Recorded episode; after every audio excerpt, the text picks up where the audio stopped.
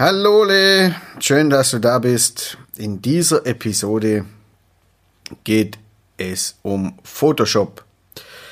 Und zwar um Photoshop fürs iPad, seit langem angekündigt und endlich released. In dieser Episode erfährst du, ob es sich lohnt für dich, diese Version, dieses Programm zu benutzen oder ob es eher nicht in deinen Workflow passt.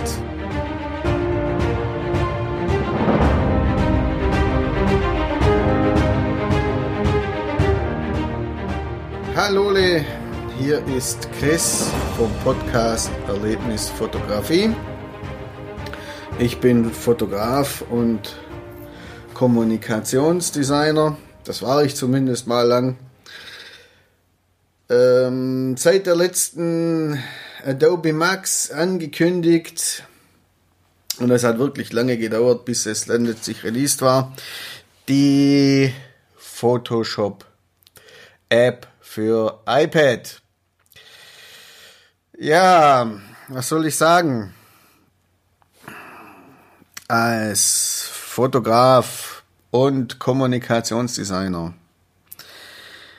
und als Trainer und als was sonst noch alles arbeite ich sehr viel mit Photoshop.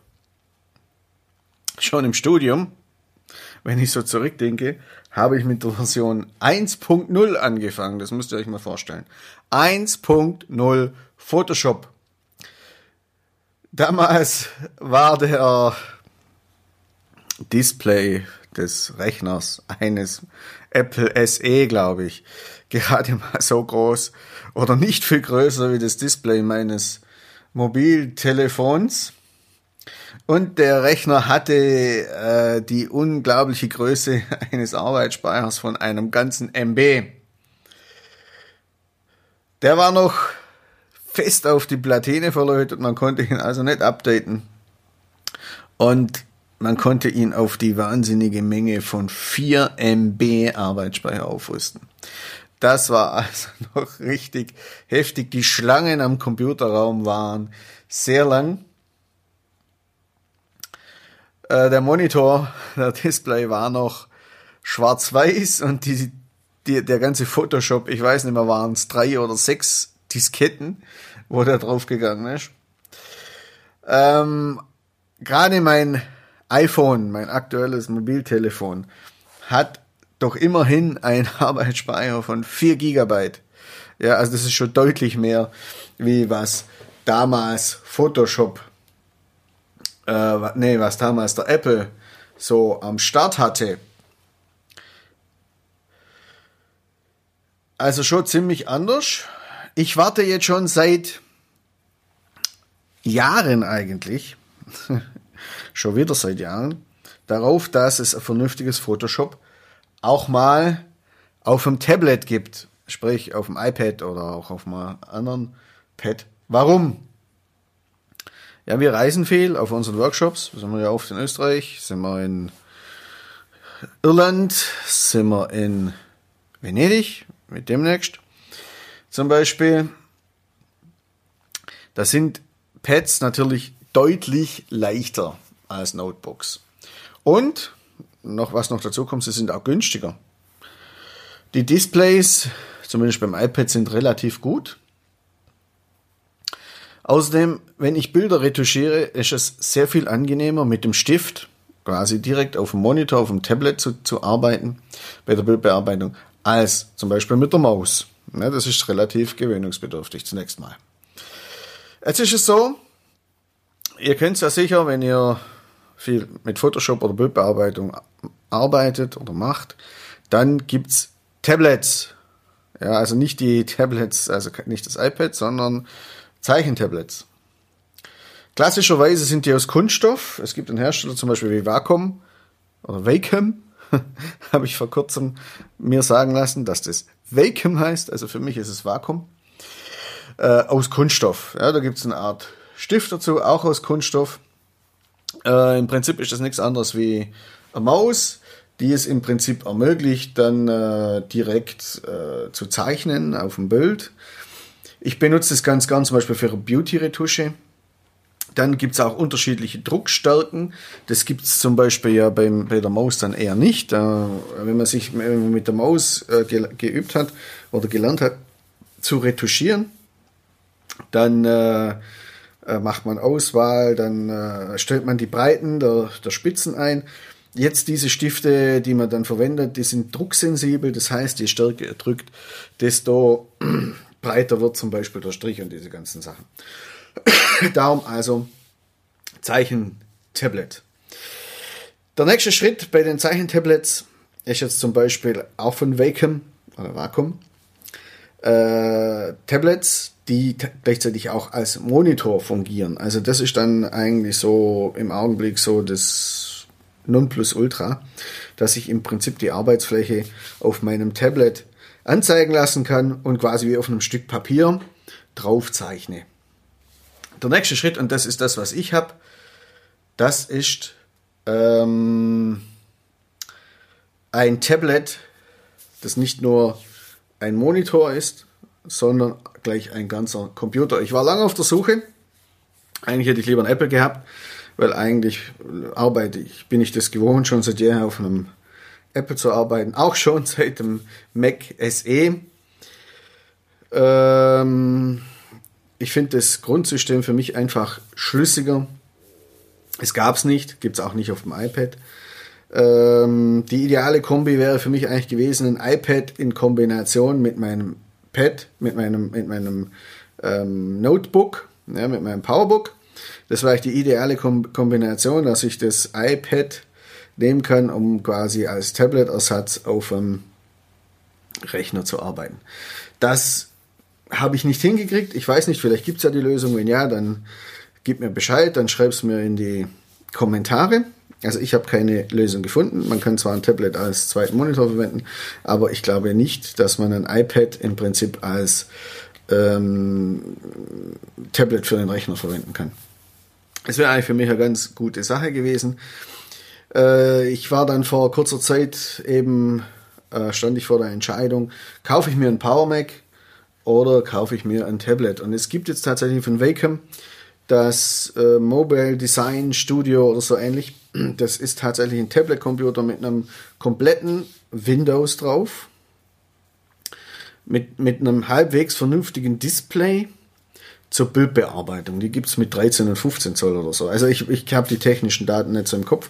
Aber das war dann jetzt letztendlich meine Lösung, weil ich mit meinem iPad nicht in der Lage war, im Prinzip das zu machen, also vernünftige Bildbearbeitung bzw. die Bildretusche zu machen. So. Äh, noch ein, ein, nettes, ein nettes Gimmick von diesem Tablet benutze ich zwar selten, aber es ist nett. Ich kann diesen Tablet-Computer, also dieses, dieses vollwertige Windows, zum Beispiel an mein Powerbook docken und dann dieses Tablet oder diesen, ja, diesen Tablet-Computer auch als Tablet für den Macintosh, wenn, wenn Apple verwenden. Das ist eigentlich cool, nur nicht so sehr sinnvoll, weil mein äh, Power Mac nicht mehr Leistung hat und auch nicht wirklich besser ist wie der Tablet-Computer. Nichtsdestotrotz brauche ich, benutze ich für die Retusche noch einen großen kalibrierten Monitor, den ich immer noch ähm, dran mache an den Computer, egal ob das jetzt das Powerbook ist oder ob das jetzt das das äh, Wacom, Wacom Mobile Studio ist. So, es begab sich jetzt also, dass auf der Adobe Max der oder das Release der Photoshop App für iPad angekündigt wurde. Es gibt ja schon einige Apps, die Photoshop heißen, ja, wie Photoshop Express zum Beispiel und noch einige. Ich habe schon einige probiert und auch schon wieder gelöscht. Äh, oft machen sie so den Eindruck, ja, von den Entwicklern gewollt, aber nicht gekonnt, immer nur ein Splitter von dem, was das Photoshop kann.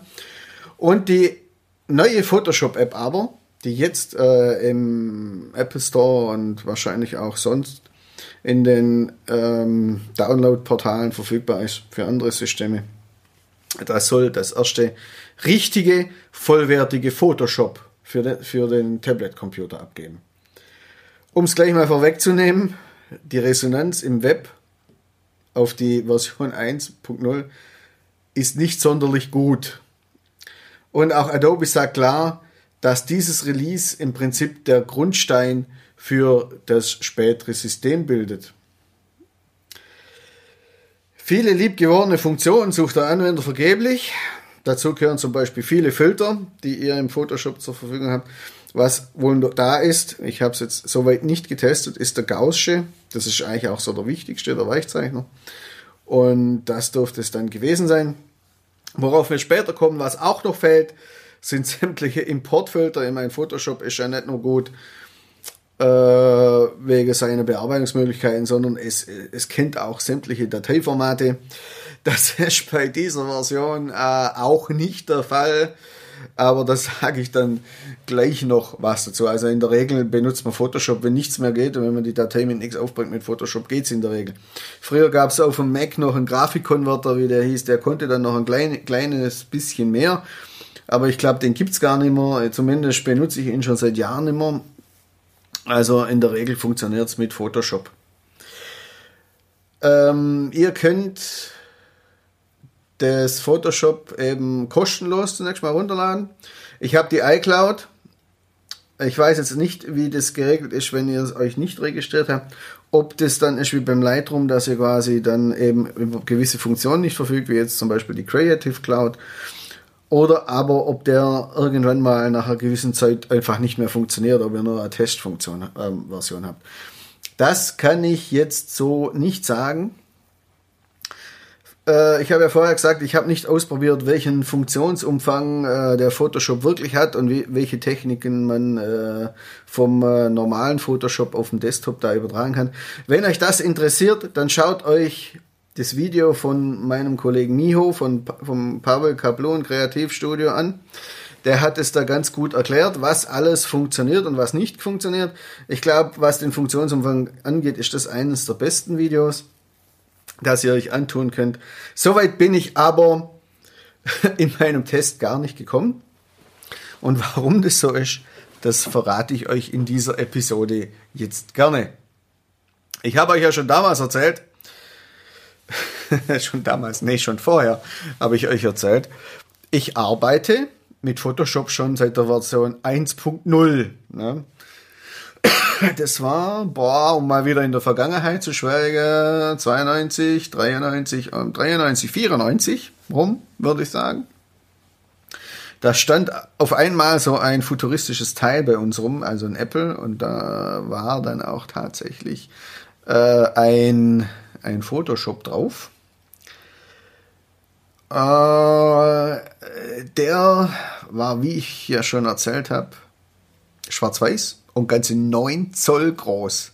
Ja, es war eine ziemliche Qual, mit dem Ding Bilder zu bearbeiten. Äh, wir haben es auch gar nicht, wir haben das Teil auch gar nicht so ernst genommen damals, weil es nur noch nicht klar war, ob sich dieses Ding überhaupt äh, durchsetzen würde, ob sich DTP, also Desktop Publishing, überhaupt durchsetzen würde.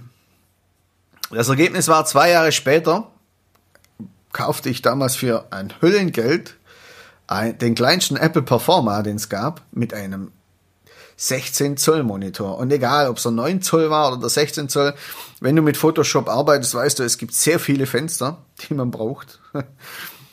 äh, es, du warst die meiste Zeit damit beschäftigt, irgendwelche Fenster zuzumachen, aufzumachen und reinzuzoomen und rauszuzoomen. Aber immerhin, der Performer hatte gegenüber dem SL schon Farben. Ich weiß jetzt nicht mal, wie viel es waren. Also es waren, glaube ich, mehr wie 256. Keine Ahnung, aber es war schon ein deutlicher Fortschritt. Auch Photoshop ist natürlich, war natürlich dann äh, deutlich weiterentwickelt.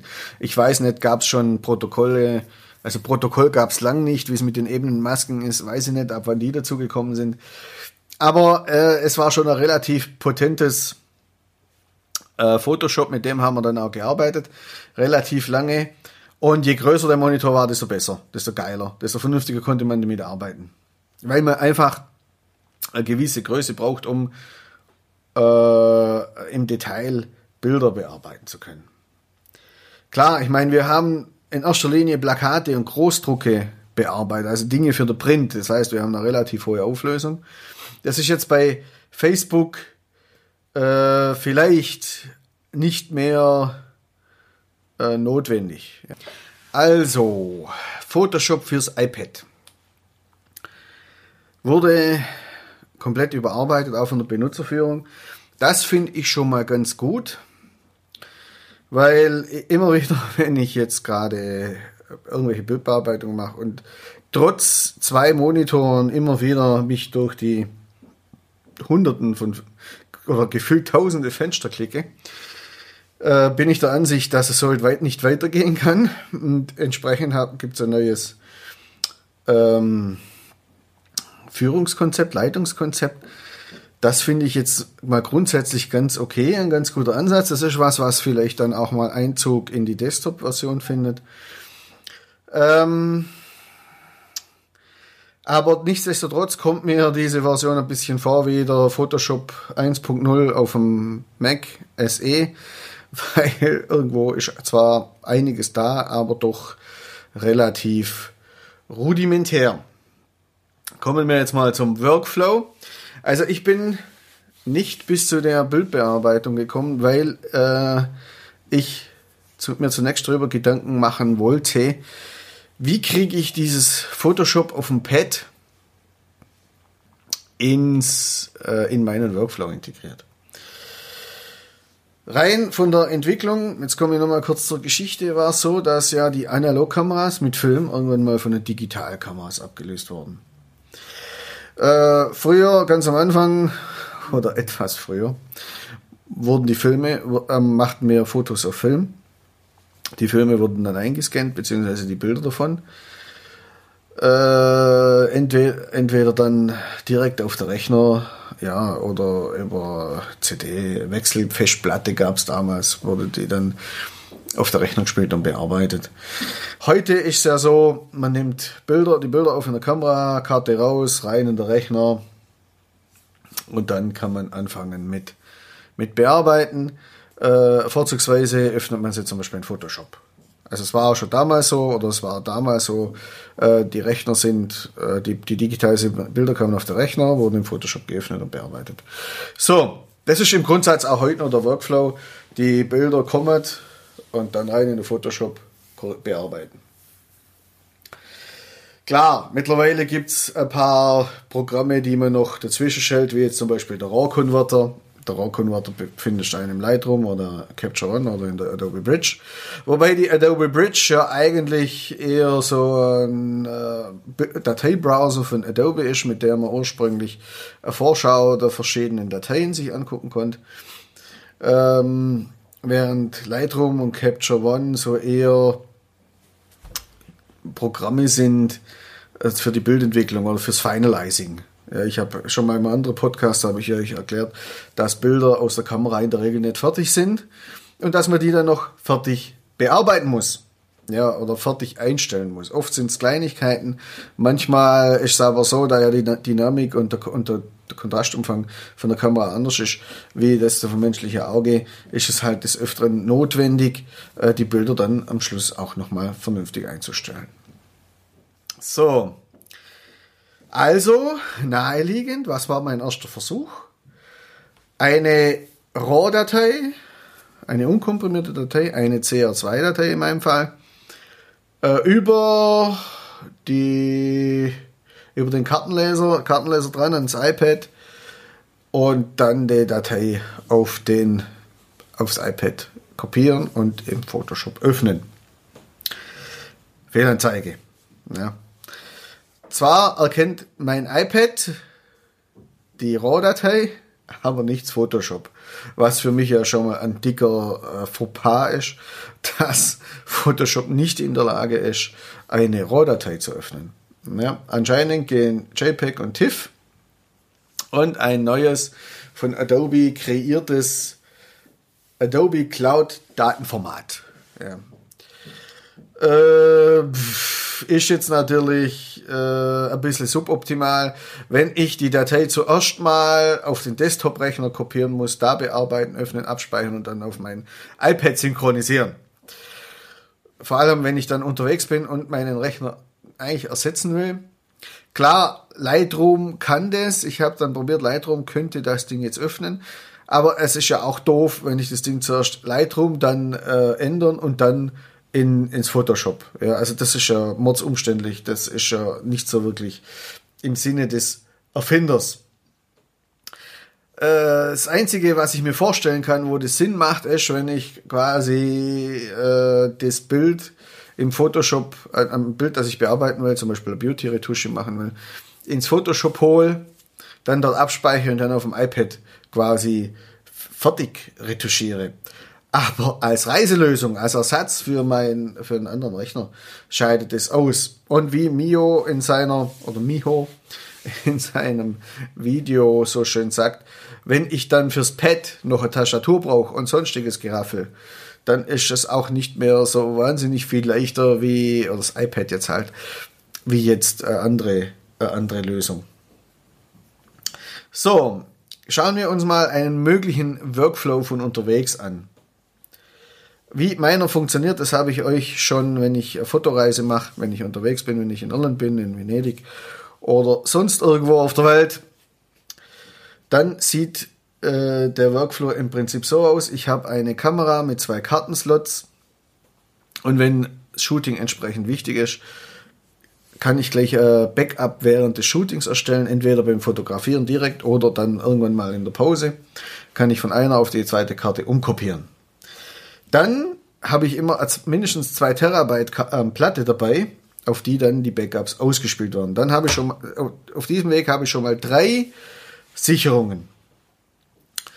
Dann die vierte Geschichte ist abends dann im Hotel, so ich Internet habe, schicke ich dann, mache ich eine Auswahl und schicke die wichtigsten Bilder, die besten Bilder schon mal heim in die, meine eigene Cloud im Büro. Natürlich nur, wenn WLAN verfügbar ist und der entsprechend dick ist. Also in Venedig ist es immer so, dass ich im Prinzip äh, den, ähm, ab dem ersten Tag Bilder übertrage und, am, und dann in der letzten Minute, wo ich wegfahre, dann äh, abstöpsle und die, und die, ähm, die Platte und das Laptop dann mitnehme. Äh, zwei Terabyte, das ist zwar relativ viel, aber wir sind, das, das liegt einfach daran, dass wir einfach haben, dass wir zwei bis drei Wochen unterwegs sind. Also da bräuchte ich relativ viele Karten, wenn ich das alles rein auf Karten sichern würde. Letztes Mal war es sogar so in Venedig, da haben wir so viele Aufnahmen gemacht beim Workshop und auch bei verschiedenen Shootings danach. Also ich hatte zwei Terabyte Platten, um eben alle Karten auszuspielen, um zwei Backups zu haben und dann eben die dritte, das dritte Backup noch nach Hause zu schicken. So, Herzstück ist mein Tablet-Computer, beziehungsweise mein Notebook. Auf diesem Notebook, das habe ich ja vorhin schon gesagt, ist ein vollwertiges Photoshop. Äh, Lightroom, äh, dann ist noch äh, Dings drauf, die Adobe Bridge. Also ich habe das komplette Adobe Bundle, auch wenn Kollegen von mir, geschätzte Kollegen, Adobe gar nicht mögen. Ich bin jetzt auch nicht so begeistert von diesem augenblicklichen Abo-Modell, aber äh, es die einzelnen äh, Programme greifen einfach nahtlos ineinander und das ist eigentlich gut, weil ich ja auch noch Premiere brauche, ich brauche ja auch noch äh, Tonbearbeitung, wie heißt es, Audition oder wie es heißt, weiß gar nicht, mit dem ich jetzt gerade arbeite und das funktioniert halt einfach relativ unkompliziert miteinander. Und von daher gesehen ist das einfach mein Tool der Wahl. So, mit in dieser Konstellation, also auf, auf dem Pad ist oder auf dem Laptop ist Photoshop installiert und die Adobe, die Adobe äh, Programme. Ich kann, egal wo ich meine Datei, ich kann meine Date, Dateien hinkopieren, wo ich will. Ja, ich bin jetzt nicht von der Cloud abhängig oder sonst irgendwas. Oder von einem iOS, was ja, obwohl es mittlerweile ja leichter zu bedienen ist und, und ein paar ja leichter zugänglich ist. Man kann jetzt zum Beispiel eben äh, das Pad auch einfach äh, an eine Festplatte anschließen oder zumindest an einen anderen Rechner anschließen und Daten ausspielen. Das mit der Festplatte, äh, das sind alles so meines Erachtens ein bisschen Schwackellösungen, die nicht so richtig nativ sind. Ich kann auf jeden Fall meine Daten nehmen und dahin stellen, wo ich sie haben will, ohne dass es eine weitere Kopie gibt, ohne dass ich sie in Lightroom laden muss. Das geht einfach so. Genauso auch in die Cloud. Ja, wenn ich sagen will, die Daten will ich in der Cloud haben, dann schiebe ich die einfach in die Cloud und fertig. Ich kann an jedem Punkt mit der Bearbeitung beginnen. Ja, also ich kann im Prinzip äh, Photoshop in Photoshop öffnen, in Lightroom öffnen, Kamera RAW benutzen. Das funktioniert äh, mit dem Pad noch nicht, so mit dem iPad noch nicht so wirklich. Ja. Ähm, entsprechend ist der Fazit des Tests Photoshop für iPad. Also das ist mit Sicherheit eine tolle Leistung des Entwicklerteams. Im Prinzip mal äh, das Wesentliche des Programms, die Essenz, sagen wir mal so, auf ins, äh, in eine App zu packen. Ja? Das ist schon mal gut. Und das auf einer, aufs Pad, so auf einer iPad und auch noch womöglich auf äh, Android zu portieren super, ja. Äh, für eine produktive Verwendung, Anwendung sind wir aber noch zu früh. Das liegt meines Erachtens einfach dran, a, an der Kompatibilität, also sprich, ich finde Photoshop ohne Datei, ohne die entsprechenden Möglichkeiten, Dateien zu öffnen, einfach gaga, ja, aber das ist eines der Stärken für, von Photoshop, dass es einfach einen Haufen Datei Formate kann. Dann der Monitor, ja, das nächste. Also im Prinzip ist es so, je größer der Monitor, desto besser für die Bildbearbeitung. Im Prinzip, desto genauer kann ich arbeiten. Äh, auf einem 13 Zoll Monitor äh, oder ja zu arbeiten, das ist äh, sehr mühselig, ja, ohne dass ich einen großen Monitor habe. Ich habe zwar mein Laptops, die relativ klein sind, ja, die sind klein wegen der Reisen, aber relativ viel Power, also viel Arbeitsspeicher, große Festplatten damit ich eben äh, damit ich eben im Prinzip dann daheim das Ding an den Rechner anschließen kann und vernünftig bearbeiten kann. Und das sind alles Dinge, äh, die mit dem Pad halt nicht möglich sind. Dann hat ein Pad äh, im Augenblick 4 GB, wenn ich das richtig recherchiert habe. Lightroom und Photoshop brauchen halt 8 GB Arbeitsspeicher. Ähm, was passiert, wenn ich die Daten in, für, in dieser Cloud-Version ähm, speichere, wie die Kompression aussieht, ob da ein Qualitätsverlust stattfindet? Das habe ich jetzt noch nicht in dieser äh, lange und breite getestet. Ein Pad an sich, ja, das wollte ich noch dazu sagen, eignet sich für mich jetzt nicht unbedingt mit einem Terabyte Speicher als äh, Travel-Lösung, als Reiselösung, weil ich ja auf meinem iPad ja auch noch andere Anwendungen und Dateien drauf habe. Das heißt, ich habe keine ganzen Terabyte zur Verfügung und in der Regel geht mir dann irgendwann mal der Speicherplatz einfach aus. Punkt, wenn wir einfach länger unterwegs sind. Also für eine produktive Anwendung ist es definitiv aus meiner Sicht noch zu früh, um sich äh, damit intensiver zu beschäftigen. Darum bin ich jetzt auch nicht eingestiegen auf was, äh, was kann ich importieren, welchen Funktions, mit welchem Funktionsumfang kann ich rechnen. Im Augenblick sehe ich einfach keine Verwendung äh, keine, oder keine Notwendigkeit dafür.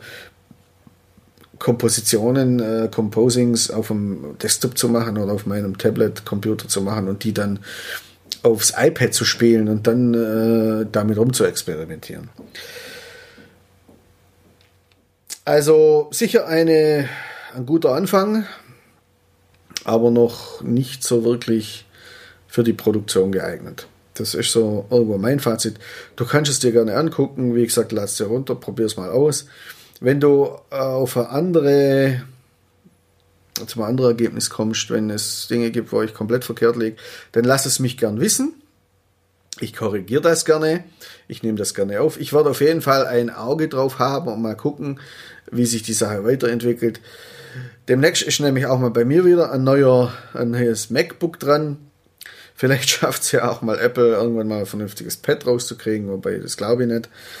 Ähm, die sind sehr verhaftet in ihrem äh, Club, Laptop-Gedöns, äh, Club, ähm, Notebook. Ähm, denken. Ich weiß noch nicht warum, vielleicht komme ich da mal bei Gelegenheit dahinter. Wie gesagt, wenn du anderer Ansicht bist, lass es mich gern wissen.